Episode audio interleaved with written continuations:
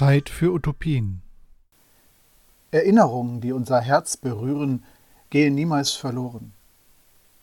Du hast viele Spuren der Liebe und Fürsorge hinterlassen, und die Erinnerung an all das Schöne mit dir wird stets in uns lebendig bleiben.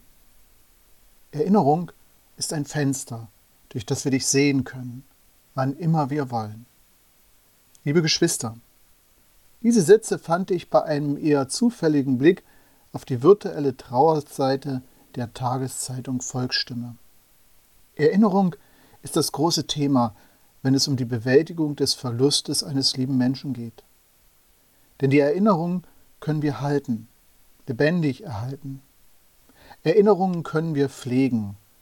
Erinnerung kann uns das Gefühl vermitteln, dem Tod, der uns den Menschen nimmt, den wir lieben, nicht gänzlich, ohnmächtig gegenüberzustehen.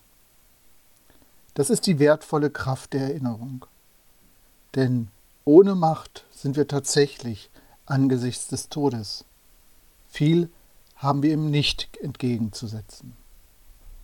Und in der Erfahrung des Verlustes ist das Wort von der Auferstehung tröstlich. Doch dieses Wort von der Auferstehung ist zugleich so unendlich schwer.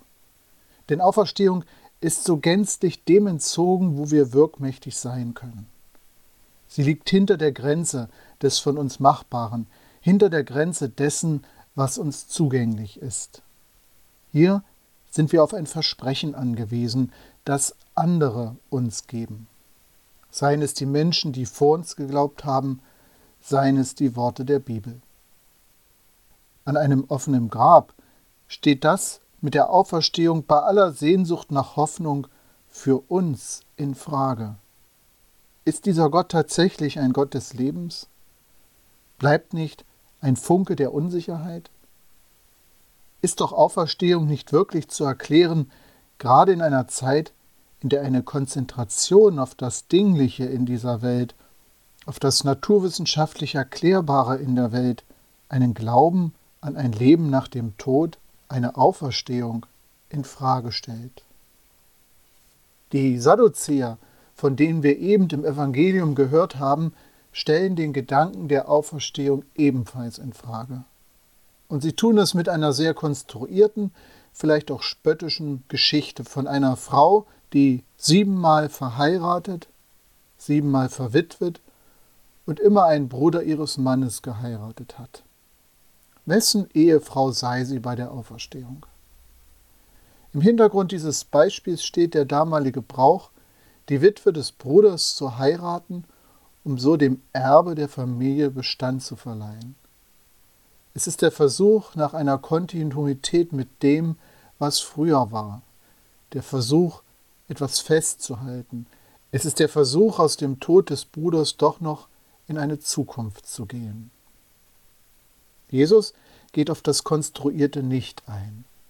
Er weist die Konstruktion der Sadduzäer zurück. Es geht hier nicht darum, durch ein neues Heiraten Kontinuität sicherzustellen. Fast ist er zu hören, konzentriert euch nicht auf die Wege dieser Welt, vertraut darauf, dass Gott mit der Auferstehung Leben schafft. Bleibt nicht in den Zusammenhängen dieser Welt, in die ihr immer wieder multipliziert, kopiert, vervielfältigt. Auferstehung schafft eine neue Wirklichkeit. Denn sie können nicht mehr sterben, weil sie den Engeln gleich und als Kinder der Auferstehung zu Kindern Gottes geworden sind, sagt Jesus. Und ganz selbstbewusst fügt er in Erinnerung an den brennenden Dornbusch an, er ist doch kein Gott von Toten, sondern von Lebenden, denn für ihn leben sie alle. Kind der Auferstehung, Kind Gottes, Gott, der ein Gott von Lebenden ist. Gott, für ihn leben sie alle. Dieses Selbstbewusstsein spricht aus Jesus. Diese Gewissheit hält Jesus seinen Zuhörern, den Sadduzäern, den Menschen, die dabei standen, und uns heute entgegen. Aber was meint Auferstehung? Das ist natürlich diese Gewissheit der Jüngerinnen und Jünger, die Gewissheit der Maria aus Magdala, die Gewissheit des Petrus, des Johannes und auch des Paulus und der vielen anderen Menschen des Anfangs. Jesus lebt und ist nicht mehr tot. Daraus speist sich auch die Hoffnung derer, die Jesus nachfolgen, bis zu uns heute hier. Speist sich die Hoffnung, dass nicht Tod das letzte Wort ist, sondern Leben. Auch für uns und auch für die Menschen, die wir lieben. Doch die Wirklichkeit der Auferstehung, von denen die Evangelien berichten, geht noch weiter. Gerade beim Evangelisten Lukas ist das sehr augenfällig, denn er gebraucht das Wort auferstehen, genauer eine ganz besondere Form des Wortes aufstehen, auch an Szenen jenseits des Ostertages. In den Worten des Lukas ist der Beginn der Lehre Jesu in der Synagoge von Nazareth, Jesu Heimat, ein Aufstehen, eine Auferstehung und damit der Anfang seines öffentlichen, bevollmächtigten Predigens.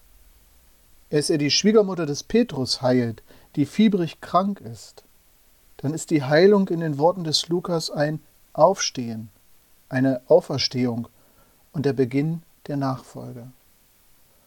Und dem dankbaren Samariter, den Jesus vom Aussatz geheilt hat, ihm sagt er, steh auf, geh hin, gehe neu in dein Leben, dein Glaube hat dir geholfen.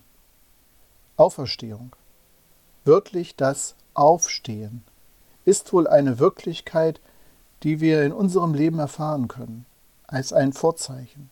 Dann, wenn ein Leben gebrochen, krank, vielleicht am Absterben ist, wo wir mit Gottes Hilfe einen neuen Anfang wagen können. Vielleicht kann uns das helfen zu verstehen, dass Auferstehung eine Wirklichkeit ist, die zwar einen Blick auf die andere Seite der Medaille des Lebens wirft, einen Blick hinter den Vorhang, dass Auferstehung etwas ist, das tatsächlich wirklich ist. Ein neues Leben, von dem wir seit Jesu Auferstehung hoffen, dass wir, wie Lukas es in seinem Evangelium heute ausgedrückt hat, gewürdigt werden, teilzuhaben, an der Auferstehung der Toten teilzuhaben. Und diese Perspektive Ewigkeit, dieses Kinder der Auferstehung sein, Kinder Gottes sein, ist vielleicht heute noch eine Ahnung, aber wir können unsere Sinne dafür schärfen. Dafür helfen uns vielleicht die kleinen Erfahrungen des Aufstehens im Alltag, um unser Leben aus der Auferstehung heraus zu kultivieren. Dazu drei Vorschläge zu kleinen Ritualen in unseren Alltag hinein. Am Morgen beim Aufstehen können wir uns ganz bewusst aufstellen und uns vielleicht der aufgehenden Sonne, diesem Sinnbild für den Auferstandenen, zuwenden aufrecht vor Gott und dem neuen Tag stehen und das Alltägliche in der Perspektive der Auferstehung sehen und mutig in den Tag zu gehen. Oder beim Betreten einer Kirche, Sie haben es vielleicht eben selbst gemacht, mit dem Taufwasser das Kreuz über uns schlagen. Dass uns an unsere Taufe, diese Verheißung von Auferstehung für jeden und jede Einzelne, das uns an unsere Taufe erinnert und uns in diese Feier hineinnimmt. Und jetzt gleich werden wir das Geheimnis des Glaubens gemeinsam beten. Deinen Tod, o oh Herr, verkünden wir, deine Auferstehung preisen wir, bis du kommst in Herrlichkeit. Und schließlich, gerade an diesem Wochenende, gehen wir, wenn es uns möglich ist, auf den Friedhof an die Gräber unserer Lieben, entzünden wir ein Licht und beten still meine geliebte Frau, mein geliebter Mann, Vater, Mutter, Sohn, Tochter, Freundin, Freund, ich hoffe, dass du lebst. Vielleicht helfen uns solche kleinen Gesten und Rituale, uns eben nicht ohnmächtig zu empfinden, sondern getragen und gestützt, ja aufgerichtet durch einen Glauben an ein Leben, das jenseits des leiblichen Todes liegt. Nicht nur in der Erinnerung an Vergangenes, sondern auch mit aufrechtem Sinn auf das, was da noch kommt. Als Kind der Auferstehung, als Kind Gottes.